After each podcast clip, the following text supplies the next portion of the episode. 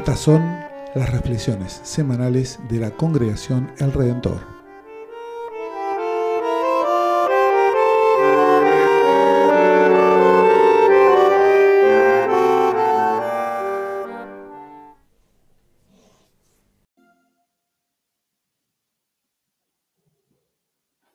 Lectura del Santo Evangelio, según San Lucas, capítulo 23.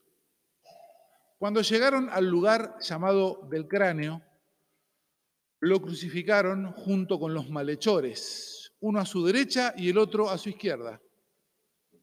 Jesús decía, Padre, perdónalos, porque no saben lo que hacen.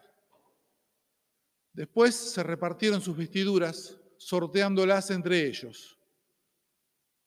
El pueblo permanecía allí y miraba. Sus jefes, burlándose, decían, ha salvado a otros, que se salve a sí mismo, si es el Mesías de Dios, el elegido. También los soldados se burlaban de él y acercándose para ofrecerle vinagre, le decían, si eres el rey de los judíos, sálvate a ti mismo sobre su cabeza había una inscripción. Este es el rey de los judíos. Uno de los malhechores crucificados lo insultaba diciendo, ¿no eres tú el Mesías? Sálvate a ti mismo y a nosotros. Pero el otro lo increpaba diciéndole, ¿no tienes temor de Dios tú que sufres la misma pena que Él? Nosotros la sufrimos justamente porque pagamos nuestras culpas, pero Él no ha hecho nada malo.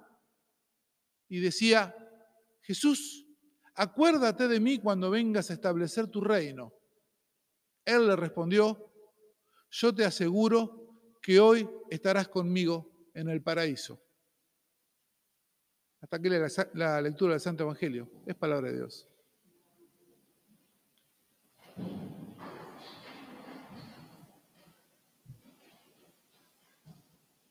Ok, Cristo Rey, sí. Pero qué rey raro, ¿no? ¿Cómo está el rey? ¿En un hotel cinco estrellas? ¿En un auto blindado? No, crucificado, objeto de burla, escupido, maltratado, próximo a la muerte. Todo lo contrario de lo que nos imaginamos de un rey, ¿no? Un rey es una persona poderosa, que de hecho le hace pasar todas estas cuestiones a los que no tienen poder. Este Cristo Rey es rey, pero es rey crucificado. Todos vemos la, contradicción que hay en esto. Y encima una frase tan argentina. No tiene nada que ver el texto que pasó hace dos mil años con Argentina, pero la frase es tan argentina. Salvarse salvate. ¿Han escuchado? ¿Qué es salvarse en nuestra jerga del Río de la Plata? ¿Cómo, cómo te salvas? Pisando la cabeza de alguien, ajá. Pero ¿qué significa en términos prácticos salvarse en la calle? Si te subís a un taxi, si vas por ahí, ¿qué es salvarse? ¿Que te vaya bien de plata o no? ¿O estoy yo?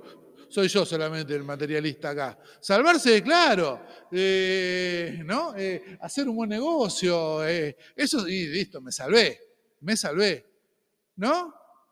¿Le suena de algún lado o, solo la gente con la que me relaciona yo usa así el término salvarse? Bueno, acá aparece mucho la palabra salvarse. Y se habla de salvarse parece que en otros términos que se salve a sí mismo, decía la gente. Salvate a vos mismo y a nosotros, le decía el, uno de los ladrones.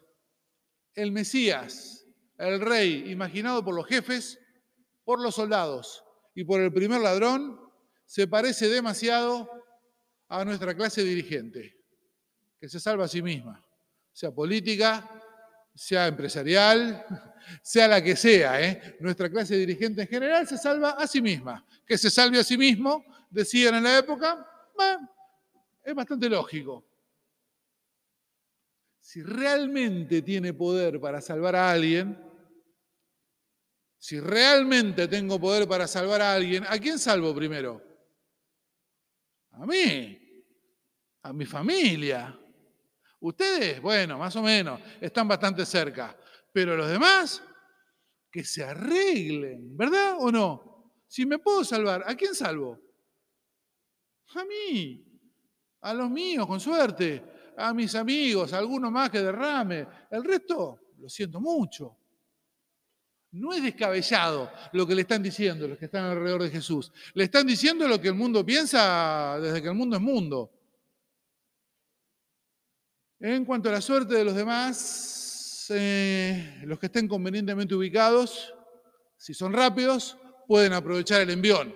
Si se salva mi primo, por ahí me engancho, ¿no? del negocio que armó mi primo, ¿verdad?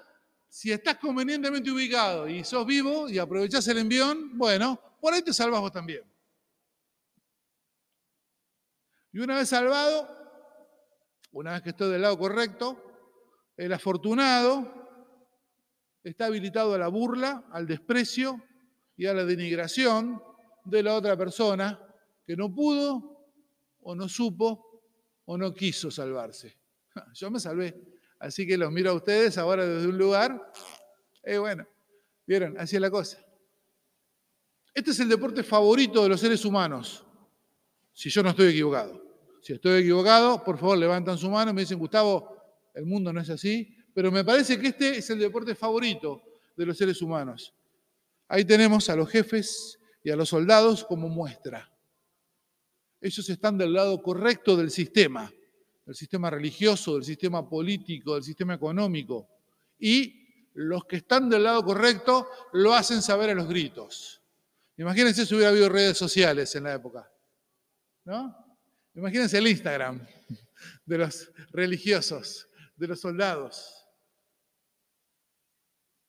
Por eso, justamente por eso, el acuerdo con esa perspectiva de los ricos y famosos que expresa el primer ladrón es algo bastante patético. Porque el primer ladrón está Jesús, sí, de un lado, un ladrón y otro ladrón. Están todos en la misma. Diríamos que las tres personas crucificadas les espera el mismo final. ¿Estaremos de acuerdo con eso? Uno de los dos se pone del lado de los ricos y famosos. ¿Lo escucharon? Es una cosa de locos. Es escucharlo y es volverse loco. Él se siente de alguna manera, cree que eh, burlándose de Jesús de alguna manera, está del lado de los otros. ¿Sí? Él tampoco está del lado de los que se salvan, está en la cruz, pero los imita. Como si con esa actitud fuera a granjearle alguna empatía, algún gesto amistoso de los ricos y famosos. Si alguna vez vieron mucho empatía de parte de los poderosos, me avisan. Yo veo entre poca y nada. Pero bueno, él se juega esa de alguna manera, ¿no? A ver si Mire, muchachos, yo estoy del lado de ustedes, yo también me burlo de Jesús. Maravilloso, te vas a morir igual. O simplemente muestra el odio del que perdió todo y su única satisfacción, entre comillas, es ver destruido a alguien más. Y entonces ataca al que ve más vulnerable, porque las agallas no le dan para más. Lo desborda el odio quiere descargarse con alguien y como bueno, hasta ahí le da la nafta, se descarga con el más vulnerable, con el que se burlan todos. Bastante lo que pasa en nuestra vida común, ¿no? ¿Qué dicen? ¿Se salvará este primer ladrón por su adhesión al pensamiento de los jefes y de los soldados? ¿Se salvará el primer ladrón por su adhesión al pensamiento de los poderosos? ¿Qué dicen? ¿Qué apuestan? ¿Lo van a salvar? Van a decir los jefes, ahí los sacerdotes, van a decir, che, pero mirá, es un buen muchacho, vamos a bajarlo. ¿Qué dicen? ¿Va a pasar eso? No, definitivamente no.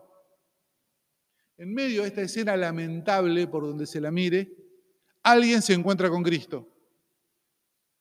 Y miren a dónde tuvo que llegar para encontrarse con Cristo. ¿eh? Miren a qué sótano de la humanidad tuvo que llegar para encontrarse con Cristo lo reconoce, el otro ladrón lo reconoce y para este segundo ladrón está claro que él no tiene nada en común con los que gritan desde abajo y se burlan. Y Jesús tampoco. Sabe que por diferentes razones Jesús y él no tienen nada en común con los que lo están maltratando.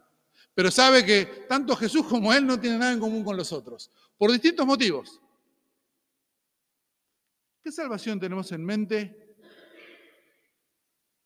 cuando predicamos, cuando oramos, en nuestras tareas cotidianas? Este segundo ladrón tiene un encuentro, un diálogo mínimo. ¿Vieron lo que dice? No dice nada. Lo que dicen Jesús y él es nada. Jesús, acordate de mí cuando vengas en tu reino. ¿Qué le responde Jesús? hoy mismo estarás conmigo en el paraíso. Una muestra perfecta. En la tradición luterana, la justificación por la fe es un tema muy importante. Siempre estamos hinchando y repitiendo que los seres humanos nos justificamos por regalo de Dios, no por una cosa que tengamos nosotros o nosotras. Acá está claro, con este ladrón está claro. Les pregunto, este ladrón, este segundo ladrón que le dice a Jesús, acordate de mí cuando vengas en tu reino, y Jesús le dice, hoy mismo estarás conmigo en el paraíso. Este ladrón, ¿tenía un buen currículum para presentar? Definitivamente no. Tenía buenas, decirle, bueno, de acá en adelante me voy a portar bien, vas a ver las buenas obras que voy a hacer. Tampoco. Se está por morir. ¿Sí? Y sin embargo, es el que se encuentra con Cristo y es el que recibe la salvación, hablando de salvarse. Lo único que tiene de golpe delante del crucificado es la conciencia de su condición, se da cuenta de qué tan abajo está y una esperanza. ¿Y saben qué? Fue suficiente. La conciencia de su condición y una esperanza fue suficiente. Hoy mismo estarás conmigo en el paraíso. ¿Qué nos dice a nosotros, a nosotras este relato? Sin duda nuestro entorno político, económico, social también nos grita todo el tiempo, ¿no? Salvate, salvate a vos mismo, los demás que vean. Vos salvate vos. Confiar en que un crucificado te vaya a salvar, una locura o una estupidez. Y tal vez si nos examinamos con honestidad, vemos que pasamos mucho tiempo pensando en salvarnos o tratando de salvarnos. Yo primero, ¿eh? No es que se los digo a ustedes. A mí me lo digo primero. Y también la iglesia, las iglesias, hacen demasiado bajo la consigna de salvarse. No quieren salvar a la gente, las iglesias. A veces queremos salvarnos nosotras, las iglesias, ¿no? La gente se da cuenta, olfatea eso y se va. La idea de la iglesia es que sirva para que se salven los demás, no para salvarse ella. A veces también las iglesias queremos salvarnos nosotras, porque también tenemos crisis las comunidades de fe de identidad, misioneras, económicas, y también para las comunidades de fe vale, ajá, me salvo yo, el resto que vea. Pero desde un punto de vista práctico, no nos va tan bien en el intento de salvarnos a nosotros mismos. Y desde la perspectiva de la fe, no es a lo que fuimos llamados. Las personas cristianas, ¿a qué fuimos llamadas según el Evangelio? a perder nuestra vida para ganarla. ¿Sí? Así dice Jesús, por lo menos. ¿A qué abismo? La pregunta para cada uno, para vos, para mí, para la congregación del Redentor. ¿A qué abismo deberemos aterrizar? ¿A qué subsuelo de la desesperación deberemos tocar como el segundo ladrón para encontrarnos con Cristo? Y cuidado, porque llegar al fondo del tacho tampoco es garantía de salvación automática. ¿Sí? Dos ladrones estaban en el fondo del tacho. Uno se sumó al coro de los ricos y famosos. Recién el otro entendió dónde estaba y dónde estaba su salvación. Quiera Dios que reconozcamos al Cristo en el que no se salvó a sí mismo, por salvarnos a nosotros. Y que nos conceda poner nuestra fe en Él y no en los que gritan, salvate a vos mismo. En este espíritu también es lo que viene, es el bautismo de Gema. Todavía falta un poquito, pero sí. Gema eh, no tiene una decisión de buenas obras y decir, bueno, lo he pensado, he leído muchos libros de teología, la Biblia para atrás y para adelante, ¿sí?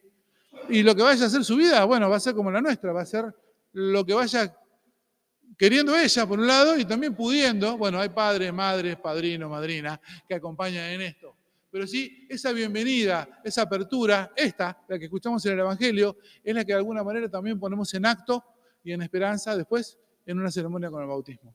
Les invito ahora a que cantemos nuestra segunda canción.